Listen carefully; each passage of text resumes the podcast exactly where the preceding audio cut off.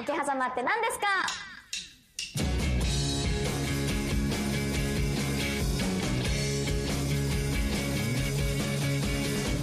えーこの番組はさまざまなゲストをお迎えしゲストの未来の勝負どころを桶狭間としてお聞きする意外とためになる番組です、えー番組 MC の HKT48 の坂本エレナです。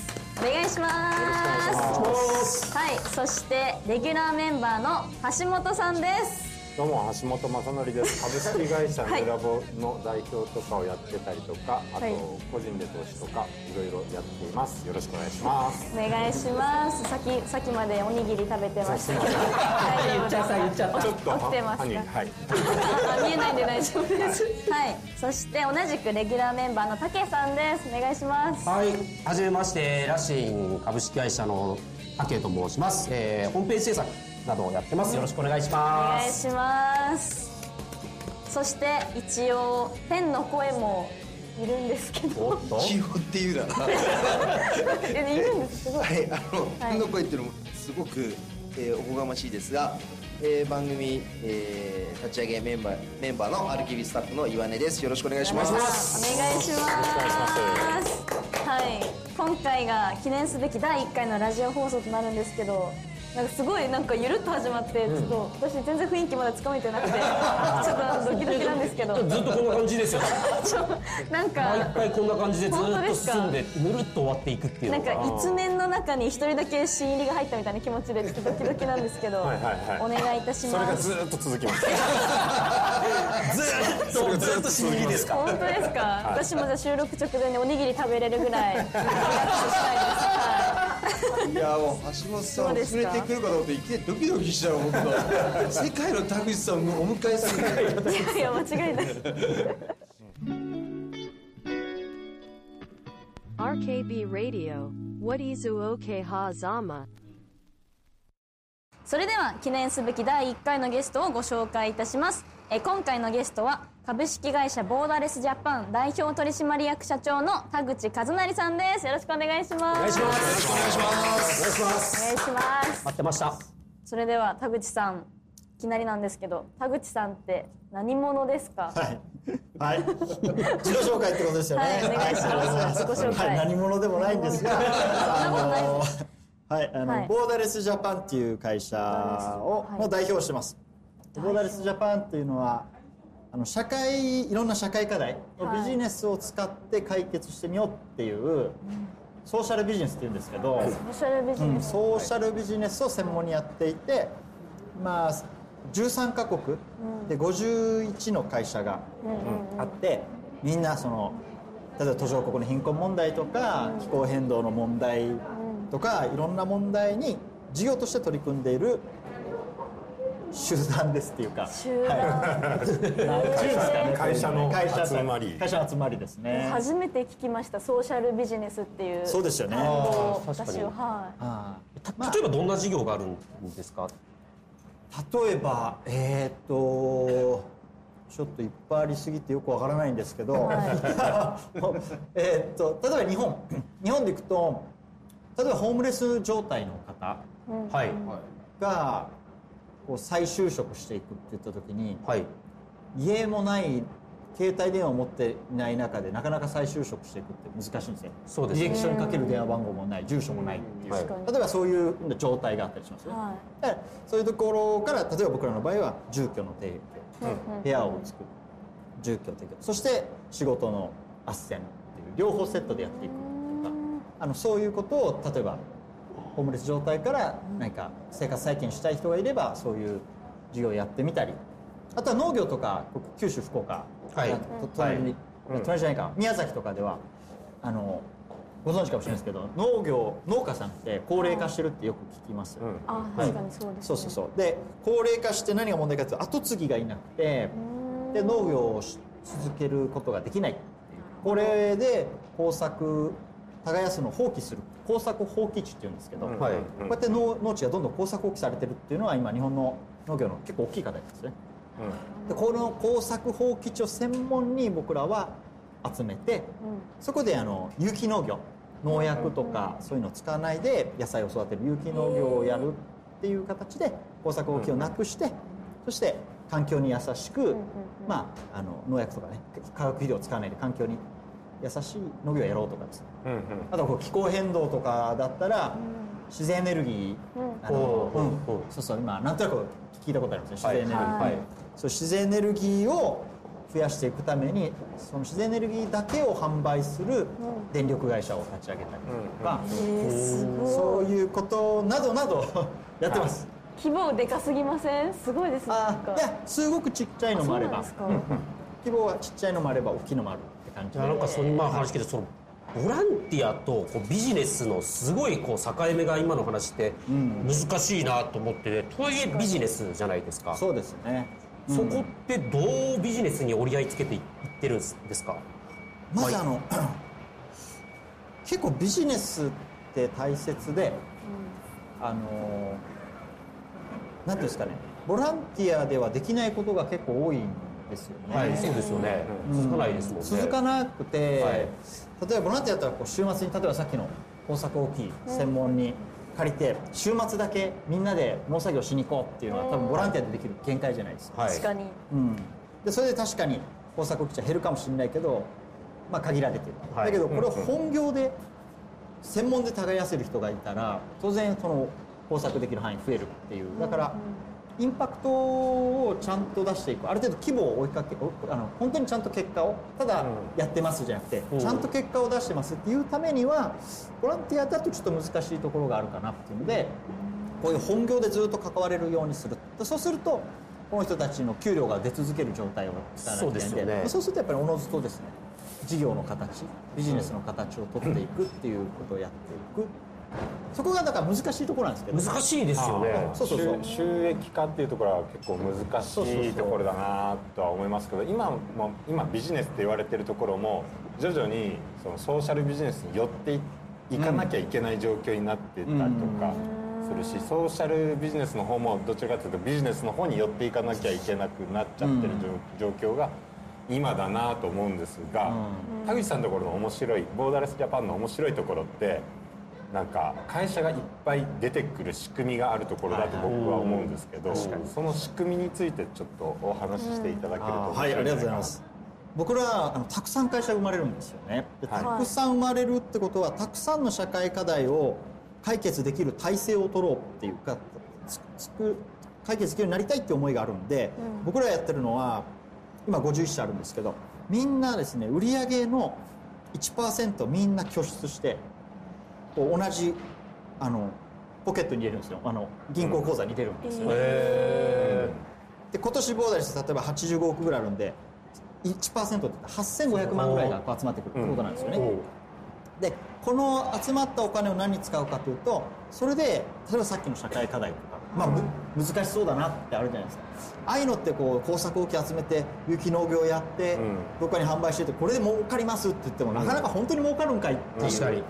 本当になんかまずプランしかない紙1枚の状態で銀行がお金貸すんかとか、はいはい。投資家がお金貸すんかえだはい。お金出すかってまあ絶対ここはまだテーブルに乗らないんですよね、うん。だけど社会にとってはすごく大切なトライだよねっていうこういうことをやろうとする人にこのお金で最初の立ち上げの資金として出す。はいですねでこれでスタートできる状態をとってうまくいき始めたら銀行がお金貸してくれたり投資家がお金出してくれたりとかすると思うんですけど最初のスタートのお金これはなくなってもいいお金簡単に言うと、うん。だからもしこれで失敗してもは返さなくていい、うん。でもこれでうまくいった場合は自分も今度は売上の1%を出す側に回って自分と同じようにチャレンジしたい。社会のためにチャレンジする人を応援する側に回ろうねって言って、こうやって受けた恩を恩返しするんじゃなくて面白い。次の人に送るっていう形で僕ら恩送りって言恩送りっして恩送りのこのお金の流れの設計を作ってるっていうのがボーダーレスやってるうん。とです。す面白いごい。それじゃあ立ち上げって誰がどうやっていくんですか、その。確かに。これがね社会の課題いろいろ見てて簡単に言うとニュース見たりどっかでやったりして、まあほっとけないなって気持ちになることあるじゃないですか。ほっとけないなって思ってる人たちが立ち上がることが僕は大切っていう考え方をあそそう思ってるんですよね、はい。なんでほっとけないと思った瞬間立ち上がりたいと思ってる人たちなんでむちゃくちゃこの分野で経験があるとかビジネスバリバリやってきたって人たちでは必ずしもないんですよ、うん。多くはそうじゃないです。必ずしもどころかね、そうですね。でこういうところから事業を作ろうってなるとプランニングをプランニングビジネスプランどういうプランにするのかっていうことをうん。ここで来てもらって僕と一緒に僕の仕事そこなんですけど一緒にあこういうことやりたいんだねこういう人ほっとけないんだねっていうはい。でもどういうプランでやったらいいかはまだ分かんない。っていうところを一緒にプランニングするっていうプランニングのサポートから一緒に入っていくっていう形ででこの起業家がのスキル人によってスキルとか強いところ違うんで、うん。この人に合った形でどういうプランにしていくといけるかなっていうのをこう一緒にこうプランニングしながらサポートしていく。で立ち上がってプランが出来上がったら、この51人の社長会っていうところにプレゼンするんですよ。社長会。テレビで見ましたよ何回かはいはいはい。えー、そんなあるんですか。めちゃくちゃ厳しい。そう。あそこは厳しいんですね。そうですね。あの厳しく優しいというかあの、はい、で僕はその中に入ってないです意思決定者にえ社長さんの目の前でプレゼンするんですか、そうですえー、緊張しそう。緊張しますよね。うんそうそうそう。まあまあ緊張するんですよ、えーですごい。もっと緊張するのはそのうち一人でもダメって言ったら非承認なんですよ。えー、えー全員全員すごいえー、そんなことあります？どんどん難しくなっていきますね。そうどんどんそうだ最近むっちゃ面白い。それがそれが課題になってる。20人ぐらいの時簡単だったんですけど、最近どんどん難しくなってます。え20人大体一人大体一人なんですよどうっていうのが。いやお前そうですね。空気いやそうなりますよね。空気読めよここは。社長になるような人の性格ってなんか反骨心もた多少あったりとかするから満場一致になりそうな瞬間ちょっと違うこと言ってみようかみたいな。ここにね橋本さんがいたらもう大変なことになる。そう、えー、うん、でもねその一人のはあの本当にまずい時は半分ぐらいダメって言ったりもする、まあ、半分までいくことないですけど、まあ、3分の1ぐらい確かにダメってことあるんですけどいすごい世一人界二人の時は多いんですよ。え一人二人の時をいわゆるこう超マイノリティの意見じゃないですか。それマイナーですすよね。確かにこの意見もクリアしていかないと僕らの場合ダメなんですよ。でもこの一人の意見をクリアしようとするともう1か月後の社長会を持たないといけないんですけどは1ヶ月後？1か月後なんですよね。今人が多くなりすぎて。前は2週間後とか今今1ヶ月。毎月開催されるんで。1か月待ってでもね1か月後のプランが圧倒的に良くなるんですあそうなんですね。だからやっぱ多数決を僕らは取らない理由は多数決だとまあ大体 OK になるんですけど一人でもノーと言ったものの視点はねやっぱすごい大切でやっぱりそこがもうそれはやってみないとわからんやろとかって思うところだったりするんですけどはい。それでも考えてみようとするとはい。確かにもっとこう良くなるなっていうのがねうん出てくるんですよね。これが結構副産物。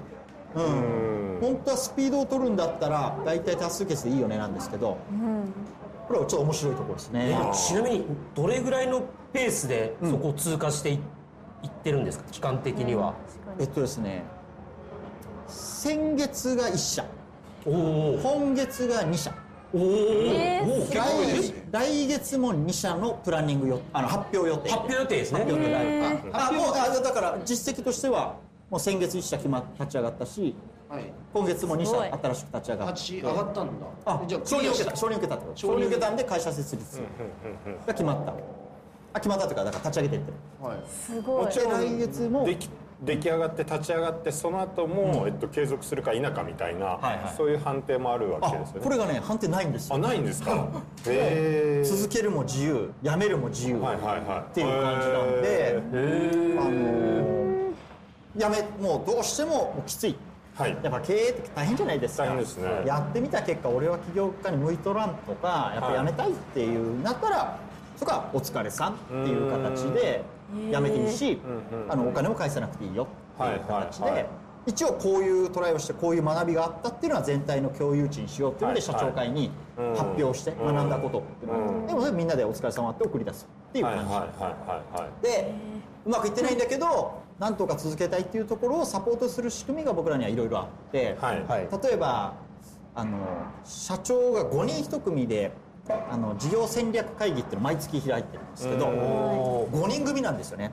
でそのうち2人が5人中2人が自分の事業のけ経営の方針とかあの、は経営戦略っていうんですけど、はい。を発表して、はい。それを残りのメンバーで叩きまくるっていうところの切磋琢磨のはい。ものが毎月開催されてるんで5人中2人なんで大体3か月に1回自分のプランを経営を発表しないといけないなるほどなるほどっていうこれね一人でやってると結構マンネリしてやっちゃうんだけどこれすごい強いこう仲間内というかあの同志みたいな感じなんでは普通に経営仲のいい経営者仲間だったらあんまり悪いこと言わないじゃないですか。そうです。ねまあいいんじゃないそうですそうですよね。可能性はあると思うよみたいないうフィードバックになっちゃうんで僕らの5人組は本当に失敗しないようにとかえ思ってるんで本当にそこが問題なんかとかはい。お前の問題もっとこういうところにあるやろっていう話とかがやっぱ出てくるっていう関係性の中で発表できるのっていうのはすごく面白い仕組みとか、あとはあのあのアイアイディア突破会っていうのは結構面白くてアイディア突破会。アイディア突破会っていうのがあって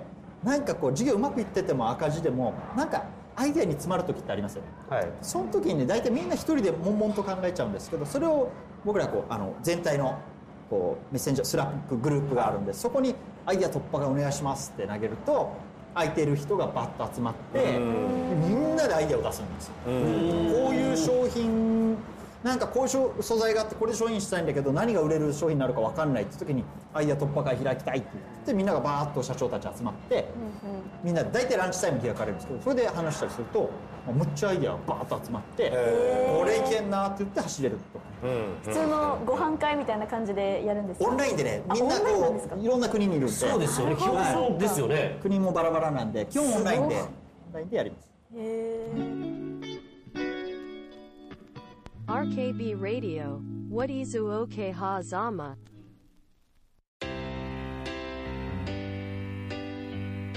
それでは田口さんこの番組は未来の勝負どころを桶狭間としてお聞きしています、えー田口さんの桶狭間は何ですか？はい私の桶狭間は、はい。ふるさと納税です。ふるさと納税、はい。それはなぜですか？あのふるさと納税って、はい。あやってます？やエレナさん。お母さんがやってあ、おます母さんやってます。あ、まあそうですよね。はい。ふるさと納税ってあの返礼品がもらえるなーってイメージだと思うおんですよね。肉。とかで返礼品確かにもらえるんですけど今のふるさと納税って返礼品の EC ポータルサイトみたいになっててね。お得なお肉どれかなコスパがいいやつどれかなみたいな感じでやってるんだけど、はい。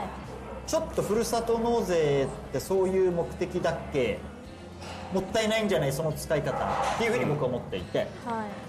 ふるさと納税のいいところは自分の税金を自分の納税先をどこにするかを選べる仕組みなんですよ実は。ちょっと難しい話なんですけど、はい。大丈夫僕らは分かります。わかります。わかりますわかります。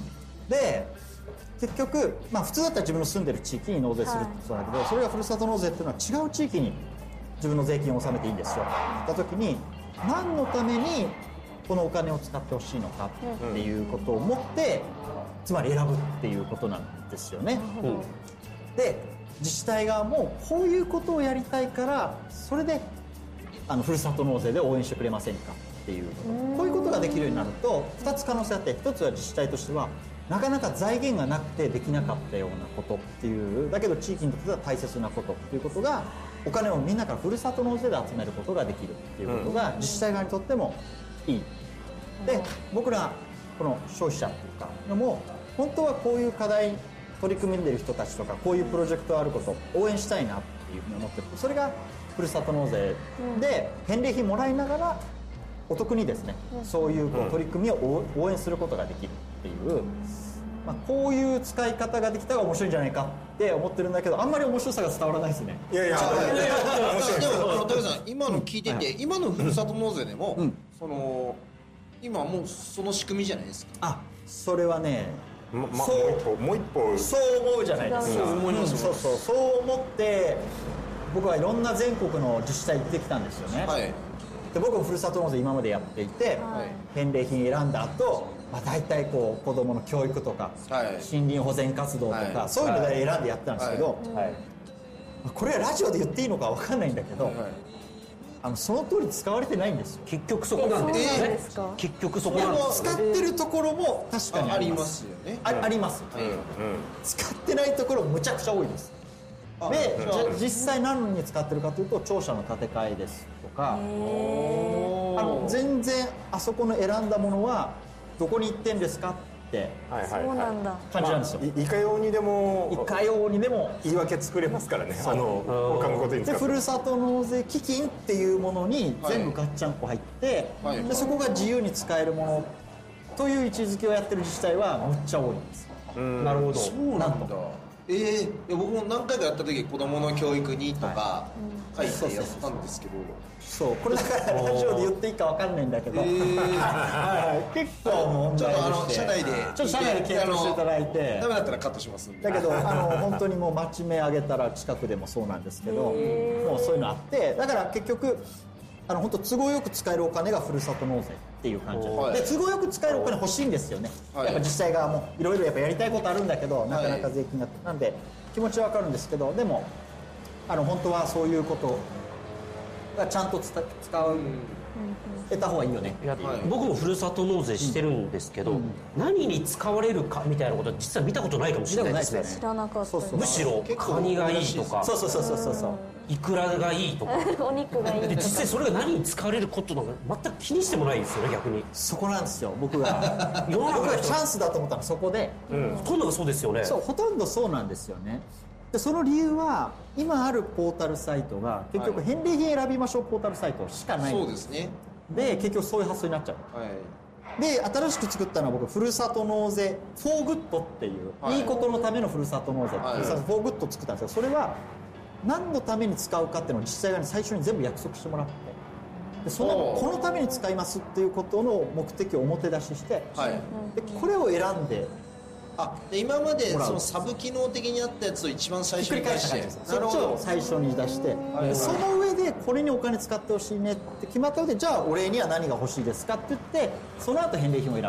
なるほど。でその後は別に今まで通今りの？あ今まで通りの返礼品が来るんですよ。ああなるほど。来るんだけどちゃんと使い道を指定してお金を集めるっていうことをやることとで僕ら選ぶ側もなのでちゃんと目的を持って納税するっていうことをやることが、まあ今政治に興味ないとかいあるじゃないですか、あれの始まりを僕はこれなんとかきっかけにならないかな。ああ確かに。自分のお金が何に使われてるかってきちんと興味を持ちましょうと。民主主義って言うんだけど、まあ、市民がどうこういうのに参加するかっていうのってなかなかないんで、ふるさと納税がきっかけになったらすごくいいんじゃないかなと思って、あこういうことをやって自治体としてこんなことやってる自治体があるんだっていう素晴らしいなと思って。あじゃあうちの自治体でもこういうことやってくれたらいいのになっていう気持ちがなるほど。最終的に選挙に行こうとか、はいはい。どういう人を選ぼうかなとか、そういうのにつながるんじゃないかなって思ってやってます。確かに。もうもう立ち上がってる立ち上がって今月立ち上がったばかり。ですあもう立ち上がってるんですか？これからみんなさんに僕からメッセンジャーが飛んでいきますはい。よかったまだギリギリ間に合いますもんねはいもう僕まだふるさと納税してないのではい、もう年末でこの放送は年明けだと思うんですけど、はいはいあの年明けふるさと納税ってどうしても年末駆け込みって形が多いですよはいねやっぱ。はいだから多分もう何にしようって選んで終わりになっちゃうんですけど、はい。まあ、本来あれ通年できるものなんで、はい。やっぱりこう自分で共感できる取り組みを見てはい。でそれでやるって感じなんで、まあ、年明けたらですね、はい。みんな1月は何にしようかな。2月通年ねこうそういう、やれたらいいな。そういうふうに年末行事ふるさと納税は年末行事じゃないんじゃないかなっていう提示をしていけたらいいなとはいはい思ってますね、確かにちょっと難しい話になっちゃったんですけど。いやいやいやいやすいません。すいません。真面目な人気ある僕ですけどそういう話を聞きたかったそういう話を聞きたい番組ですあそうだそうだそうだあのちょっとあの前後の前後の落差加減であのちょっと勘違いされたかもしれないですけど。本来はこういうことを聞きたい番組です。そっか、ちょっとメンツ見てふざけてるの す。いません。すいませんそれでは皆さんエンディングです。えー橋本さん記念すべき第1回いかがでしたか？えーはい。そうですね。えーっと周囲がちょっと工事中なんで。でちょっとあの雑談激しくて。あの工事の音もねこれこれから作られていく番組なんだなっていうことを。BGM かもしれないですね。うん、いい感じで聞いていただければと思いました、なかなかないですよ。ラジオで工事の音が聞こえてくるの。非常にねいいいい感じですね。大丈夫ですか？はい、大丈夫？ああちょっと首いろいろあ首をかしげております。取り直しできないけど大田さんがあとね第1回目として田口さんがこう言われたのはすごく意味のあることだなって思います。ねはい。そう思うんだったら遅れてこないっていうあ、まあ、ちょっと自分のキャラをね、ちゃんと確立するために、近くにはい。たんですけど、はいそうですよね。ちゃんと近くはし遅刻はしないといけないなっていうことで、あのちゃんと遅刻をするようにしました。はい。ありがとうございます。ありがとうございます。たけさんいかがでしたか？いやなんはい。かちょっと感慨深いなって感じですこれが本当にラジオに僕らの声が乗るっていうのはすごくちょっと嬉しいことですし、また本当今日1回目本当に真面目な話をしていただいたのでこれでやっと番組の腰が固まったなというふうにあの僕はあの思ってますので本当にありがたいです。ありがとうございますそれでは最後田口さん聞いている皆さんへ告知やメッセージなどがあればおはい。願いします、そうです、はい。えー皆さん今日はありがとうございました。ありがとうございます。ぜひふるさと納税フォーグッドでします。年を明けましたらします。眺めてください。もうね、素晴らしいプロジェクトがたくさんありまして、はい。はい、あのこんな課題があってこんな頑張ってる人いるんだっていうのを知ってもらうだけでも僕は嬉しいなと思うんで、はい、あのぜひふるさと納税フォーグッド覗いてみてください。よろしくお願いします、はい、ありがとうございます。ありがとうございまます。すということで今回のゲストは株式会社ボーダレスジャパン代表取締役社長の田口一成さんでした。ありがとうございましありがとうございました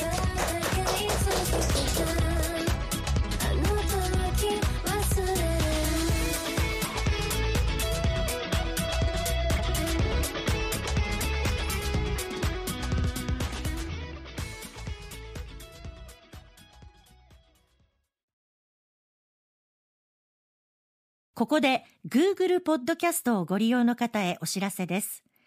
Google ポッドキャストは2024年6月23日をもってサービスを終了します。引き続きこの番組をお楽しみいただくには、ラジコ、Apple Podcast、Spotify、Amazon Music、YouTube Music、いずれかのアプリをご利用ください。これからも RKB ラジオのポッドキャストをお楽しみください。